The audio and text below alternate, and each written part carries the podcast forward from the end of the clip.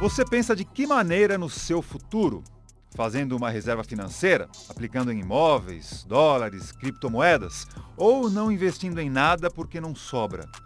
Isso não é exatamente tema para o nosso podcast. O que eu quero saber é como você está preparando a qualidade de vida do seu futuro. A Organização Mundial da Saúde elegeu o período de 2020 a 2030 como a década do envelhecimento saudável. Aí veio a pandemia, com restrição para sair de casa, que levou a uma série de consequências. Estamos comendo mais e pior, saindo menos para praticar exercícios, emocionalmente abalados, e o cuidado com o nosso corpo, com o nosso bem-estar, acaba ficando para segundo plano. Mas é claro que dá para corrigir esse rumo, voltar o trem da nossa vida para os trilhos e lembrar que lá na frente essa fatura vai chegar. Ótimo assunto para a gente abordar no nosso podcast. Convidamos a médica Sley Tanigawa Guimarães, que é presidente do Colégio Brasileiro de Medicina do Estilo de Vida, entidade que se dedica a esse tema, e o nosso parceiro especialista em envelhecimento, Jorge Félix. O episódio de hoje está começando agora. Como vai, doutora Sley? Tudo bem? Olá, como vai? Um prazer estar aqui com vocês. Prazer é nosso, estreando aqui no nosso podcast, que seja o primeiro de outros. Vamos lá. Quero saber que lupa é essa que a pandemia está jogando aí sobre os nossos hábitos e o que, que ela está revelando, doutora, por enquanto. Puxa vida, né? Se a gente tinha alguma dúvida de que fazer atividade física era importante, ou que estar com outras pessoas tinha sua importância, ou que o estresse jamais nos atingiria, né? Eu acho que a pandemia veio com tudo para fazer justamente isso, colocar uma lupa para mostrar o efeito que tem, tanto no nosso corpo quanto na nossa mente, né? Para a gente conseguir manter um certo equilíbrio. E, e aí eu acho que, assim, quando a gente pensa que um estilo de vida saudável, né, ele leva em consideração como a gente se alimenta, como a gente se movimenta, como a gente dorme, como a gente se relaciona com as outras pessoas, como a gente gerencia o estresse, o impacto que tudo isso teve, não é? É, sem dúvida foi, foi muito grande, né, doutor, esse impacto. Eu queria saber do Félix, que é um estudioso sobre tudo que envolve os idosos. O Félix, o que, que você tem notado de, de mudança é, em relação à qualidade de vida dos idosos é, na pandemia? Já, já, já, passamos de um ano de pandemia, né? O que, que você sentiu de mudança nesse período? É, Fabrício, acho que teve uma mudança muito grande, porque a gente nunca falou tanto sobre idoso, sobre envelhecimento, como a gente falou nessa pandemia, né? Toda a mídia, toda a academia também, as pessoas também passaram a, a perceber mais as pessoas idosas e isso fez, eu gosto muito dessa imagem da lupa que a doutora usou, né? Isso fez com que as coisas se ampliassem, né? Algumas coisas que estavam assim muito subjacentes que elas se ampliassem. Um, e uma das, dessas questões é justamente você estar preparado, né, fisicamente, biologicamente, é, para é, doenças e para viroses e para é, todas as intempéries aí da vida que vão, que podem chegar na sua fase idosa. Né? Então, assim, a gente tem uma, uma pesquisa, é, que eu sempre cito essa pesquisa, que são os quatro M's do envelhecimento, né? que é a mente, né? você manter a sua mente sempre é, ativa, sempre em dia, e aí existem várias formas de você é, fazer isso. É, a, a, motivação, quer dizer, o que, que te motiva, o que, que você levanta todos os dias, por quê, não é? Quer dizer, então dê preferência a essas coisas, deixa as coisas pequenas de lado, né? A mobilidade, né? Você aí essa mobilidade é entendida assim é, de uma forma ampla, né? Tanto a, a parte física, aí a, a doutora falou de, dos exercícios físicos, como também como você se, se locomove, tanto dentro da sua casa como é, também é, no exterior, né? Então isso te permite caminhadas, etc. E também no caso dos idosos medicamentos, né? E aí entendendo medicamentos como todos os tipos de tratamento né? Porque você tem que ter uma, uma aderência a esses tratamentos, né? Ou seja, seguir aqueles conselhos que o médico te dá, né? aquelas orientações que o médico te dá direitinho, porque isso vai fazer muita diferença na sua saúde. E eu acho que a pandemia veio para colocar essa lupa em cima de todos esses pontos.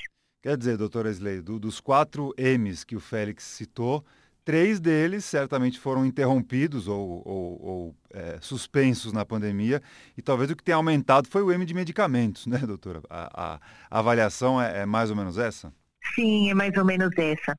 Você sabe que tem uh, as Blue Zones ao redor do planeta, que são as regiões do mundo onde eles identificaram que as pessoas vivem mais e melhor. Então, aí uma dessas regiões é Okinawa, no Japão.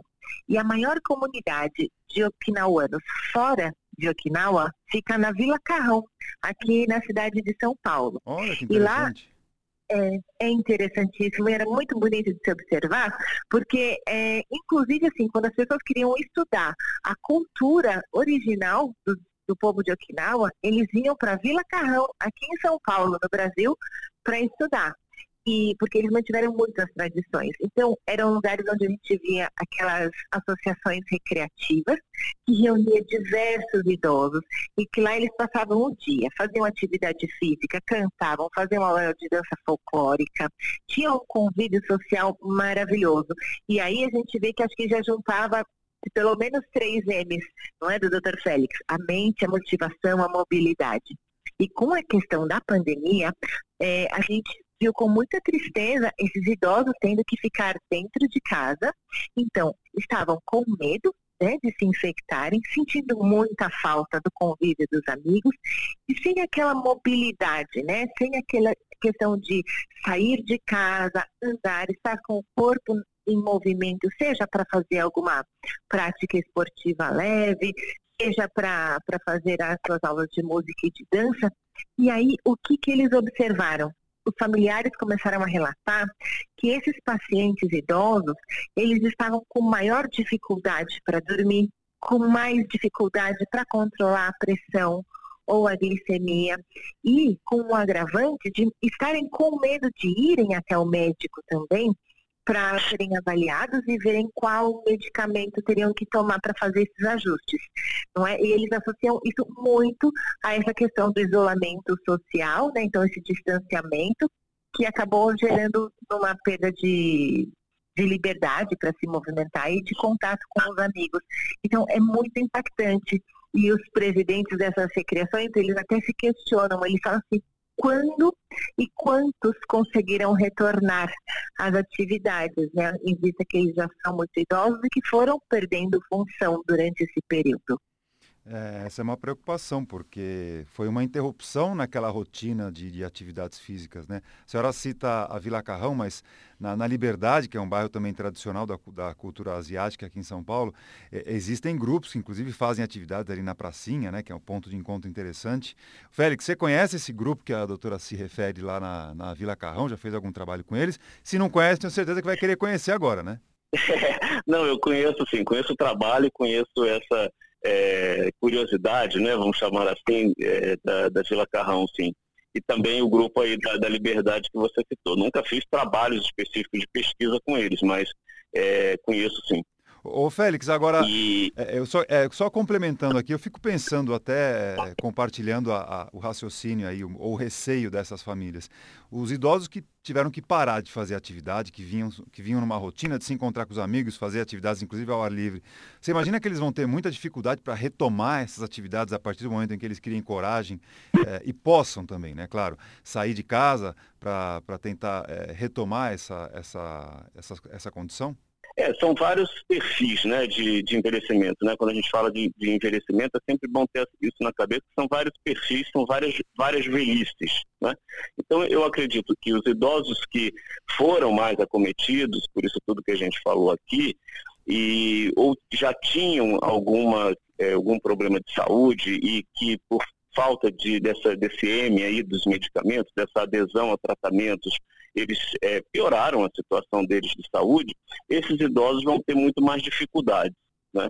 De, de retornar às suas atividades normais, vamos chamar assim, né? Ou anteriores. Agora, é, ou tem outros idosos, né? Eu faço muitos trabalhos lá com a Universidade da, da, da aberta da terceira idade da USP, né, como você sabe, e lá nós temos, é, os idosos estão doidos para voltar a muitas atividades, né? Então eu acho que varia bastante entre é, o perfil, né, de, de, acordo com o perfil desses, desses idosos. Mas, sem dúvida nenhuma, nós tivemos uma grande quantidade de pessoas idosas no Brasil, né, e a gente pensando nacionalmente, que é, tiveram um retrocesso da sua saúde, vamos chamar assim, né?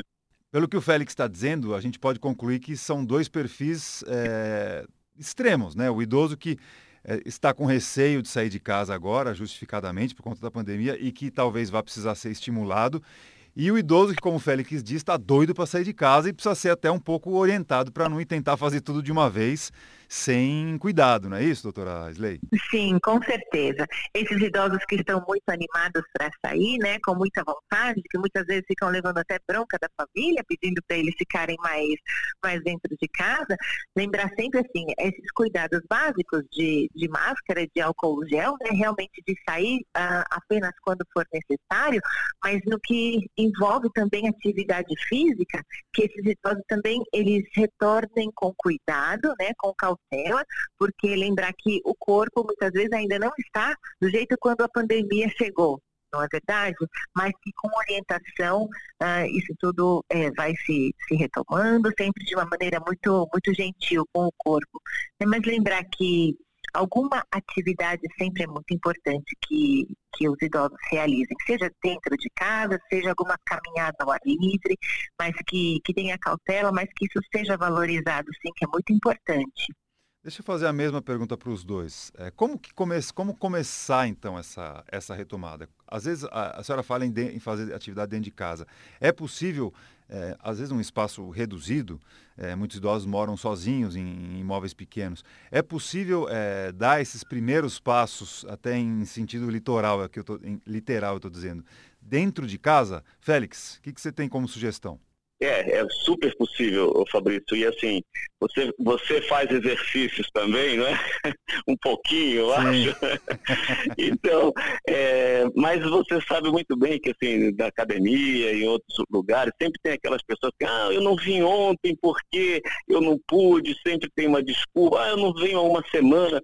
E isso, pessoal, é porque as pessoas querem sempre aquele momento é, ideal, aquela hora do dia específica para fazer exercício, para sair de casa, para ir a algum lugar.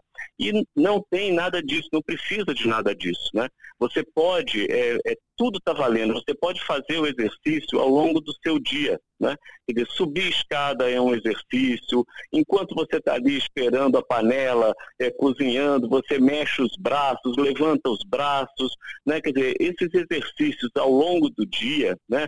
Está assistindo televisão, mexe as pernas, são muito importantes também. E eles estão valendo como atividade física para manter é, um condicionamento.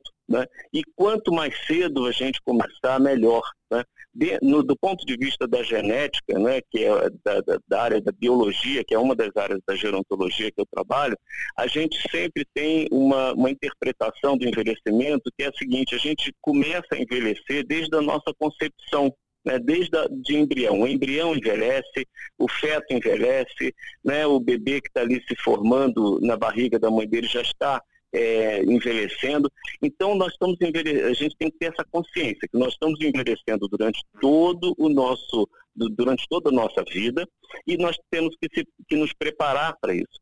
E nessa parte de, de, atividade física, você tem que é, é, colocar essa atividade física durante todo o seu dia, da forma que você puder. Não é esperar aquele momento ideal para você é, fazer aquele exercício físico mais sistêmico, mais programado e tal, né? E isso é importante, né? mas é, você pode fazer de outro jeito. Doutor Isley, então, falta de espaço ou o fato de não poder sair de casa com a frequência que nós gostaríamos não são desculpas para ficar parado, certo? Não são desculpa, não. Aquela frase, né? Feito é melhor do que perfeito. Gostei muito disso que, que o doutor Félix trouxe, essa questão de ficar sempre esperando a condição ideal para fazer, ou esperar também que tudo seja é, para nos dar assim um prazer gigantesco né? e lembrar que na verdade esses momentos de grande prazer eles são fruto de pequenos momentos também nos quais a gente também vai promovendo esse autocuidado, não é? Então, é, no, no, consultório a gente tem é, recebido, e às vezes até em consulta de telemedicina, os pacientes idosos que estavam muito entristecidos em casa, que estavam perdendo função, né, que antigamente conseguiam é, andar mais, é, conseguiam ser mais ativos e que estavam diminuindo, mas isso assim pegando muito forte do lado um pouco da saúde mental também, né? De, de ficarem mais entristecidos, mais deprimidos, um pouco mais inseguros ou ansiosos. E que aí esses pequenos momentos de, de autocuidado, eles são muito importantes. E aí, mesmo que assim, você nunca tenha feito nada, começar um sente e levanta da cadeira, se segurando em algum apoio, não é? Procurando caminhar mais pela casa, lembrar de tirar os tapetinhos do chão, do caminho, mas assim, pequenos momentos de muitos pacientes falando que assim, como a música tem ajudado também, que além de colocar as músicas que trazem boas lembranças que eles gostam de ouvir, que aí eles também têm feito exercício, não precisa ser ginástica vigorosa, mas isso que o doutor Félix disse, de levantar os braços, de movimentar os braços, de movimentar o tronco, sempre com cuidado, mas uh, como uma dança, mesmo e que isso traz muito prazer para eles. E que aí essas pequenas mudanças vão se acumulando ao longo dos dias e que aí vai movimentando. Né? Um, pelo consultório a gente faz alguns grupos com pacientes online, né? Então é, tem essa questão da tecnologia, que alguns que moram sozinhos e não conseguem acessar com muita facilidade, mas os que têm essa condição é, a gente faz algumas atividades em grupo online e isso também a gente viu que a, o online também consegue fazer essa conexão entre as pessoas, né? então de você tá vendo colegas que faziam parte do seu grupo, isso daí traz um, um prazer enorme e que vai um acaba motivando o outro. Isso daí também são, é, um, é um recurso muito bacana de se utilizar. A gente tentou até com a comunidade de Okinawa, né, que mencionei, mas o que eles disseram é que eles têm muita dificuldade com a tecnologia e muitos não falam português. Então isso acabou sendo um empecilho, mas eu acho que tem várias maneiras da gente da gente promover essa atividade física dentro de casa.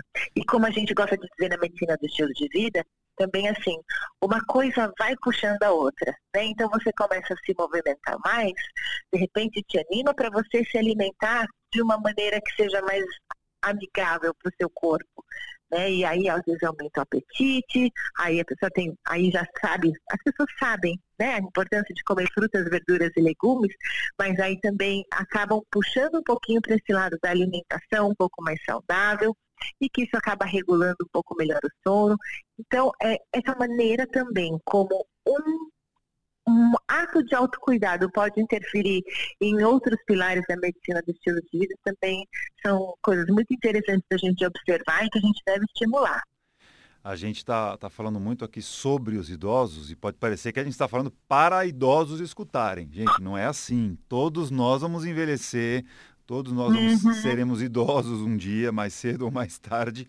Uh, então a gente está falando de qualidade de vida, né, Félix? Que é algo que se constrói desde já para quem não é idoso, para a gente colher esses frutos, esses bons frutos lá na frente. Então eu queria que você dissesse aqui para a gente o que, que interfere nesse estilo de vida, o que, que nos faz é, é viver bem, hein, Félix? Olha, o, o, tem um, um, ditado oriental, né, que a doutora também deve conhecer, que é, é rir o dobro, andar o é, é, rir o dobro, andar o triplo, né? É, e comer a metade. Né? Ótimo esse. Como é que é? Rir o dobro, comer. Rir o, do, é, rir o é, dobro, andar o triplo. Rir, andar o triplo e comer a metade. Oh, conhecia esse, doutora?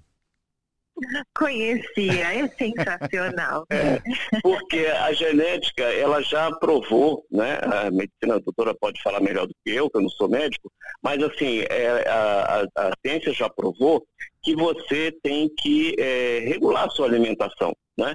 E é, é há, inclusive, é, uma, uma orientação né, dos médicos que dizem que você sempre tem que levantar da mesa com alguma fome, né? Quer dizer, isso é comprovadamente, cientificamente, um fator que ele amplia a sua expectativa de vida. E as pessoas precisam ter essa consciência, isso que você falou, Fabrício, que é super importante, que ela tem que se preparar, a gente não está falando aqui para os idosos, né? Os idosos, de certa maneira, claro que podem melhorar muito, mas a condição já está, assim, é, em grande parte dada, né? É, e as pessoas precisam ter essa consciência que elas vão viver, sim, é, podem viver mais de 100 anos. As pesquisas dizem que metade das crianças é, do, do Japão vai viver 115 anos, né? E nos Estados Unidos é, são 104 anos. Né?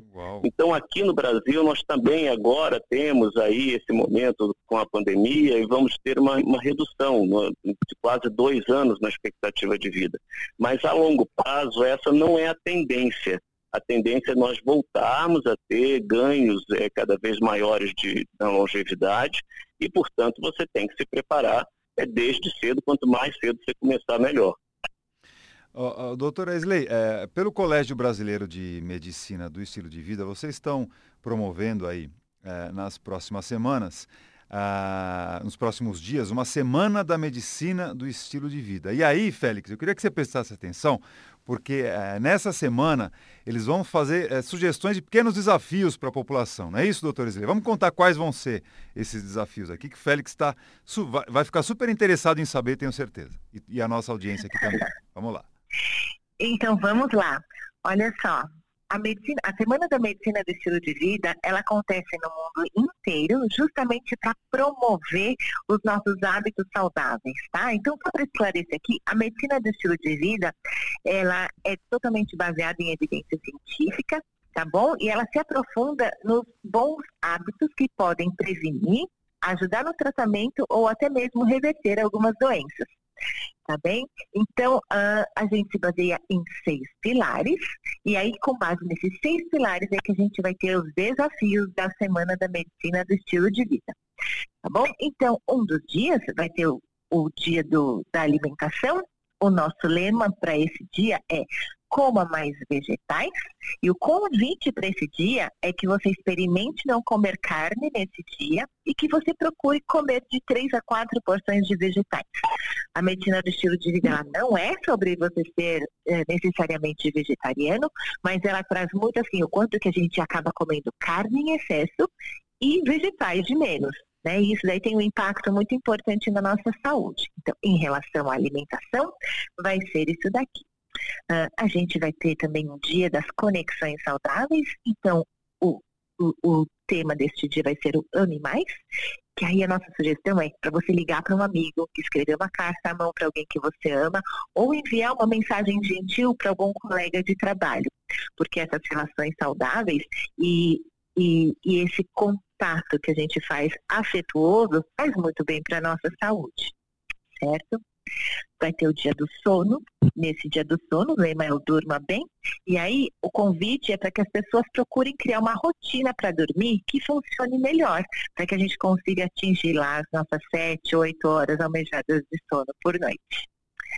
E como já falamos bastante aqui, vai ter um dia também do movimento, que é o continue em movimento. Então, para você procurar fazer pelo menos 30 minutos de atividade física e que não precisa ser 30 minutos seguidos, tá bem? Pode ser 30 minutos acumulados ao longo do dia, né? Como as novas orientações recomendam, todo movimento importa. Então, fala assim, puxa, mas eu vou só dar uma andada dentro do meu apartamento? Isso já importa. Né? Eu vou fazer alguns exercícios para fortalecer a minha perna aqui, sentar e levantar da cadeira? Isso já importa muito vai ter um dia né, do gerenciamento do nosso estresse, então, de manter a calma.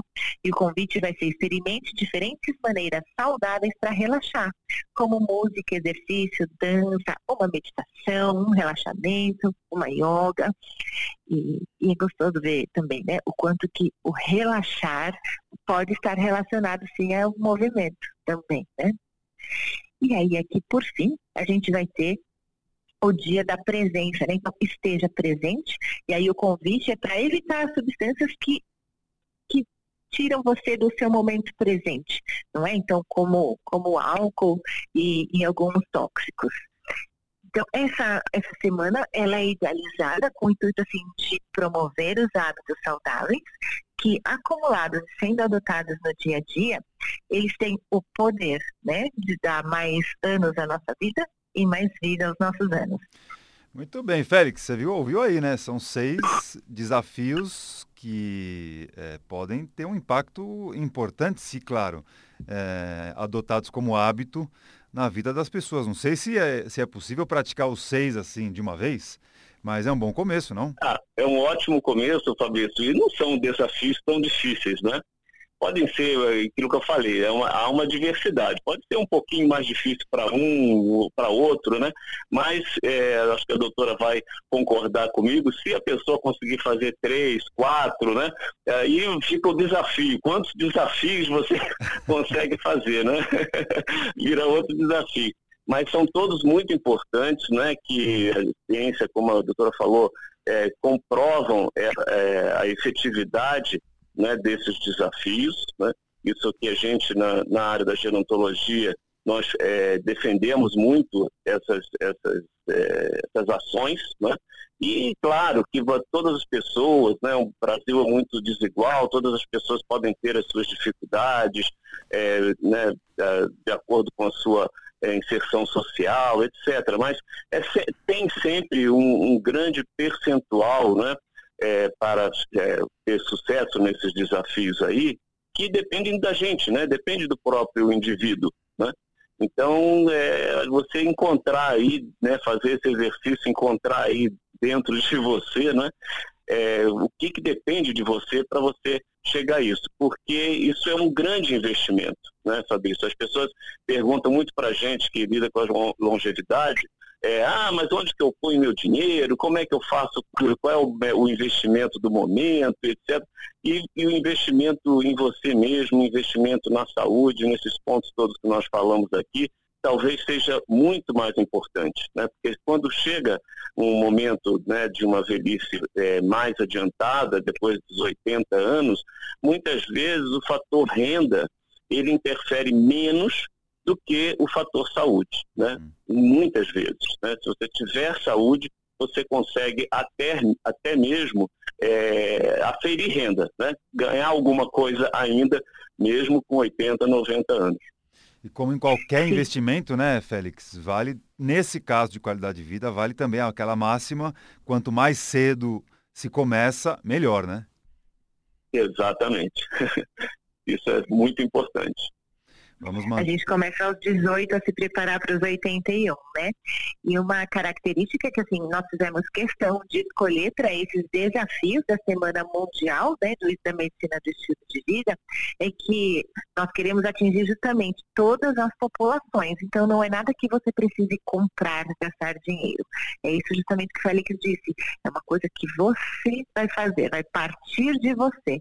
E não precisa chegar também querendo fazer tudo de uma vez, não são desafios pequenos, porque a gente acredita muito nesses micro passos, né? Porque são são degraus pequenininhos que a gente acumula e aí quando a gente olha para trás a gente já subiu um montão, mas também assim para a gente ir sem pressa, mas sem perder tempo também, né? Da gente pensar sempre é tempo da gente melhorar alguma coisa eu quero que Félix confirme comigo isso daqui. Não importa a idade, a gente sempre consegue fazer alguma coisa para melhorar nossa qualidade de vida, não é? Sem dúvida nenhuma, doutora.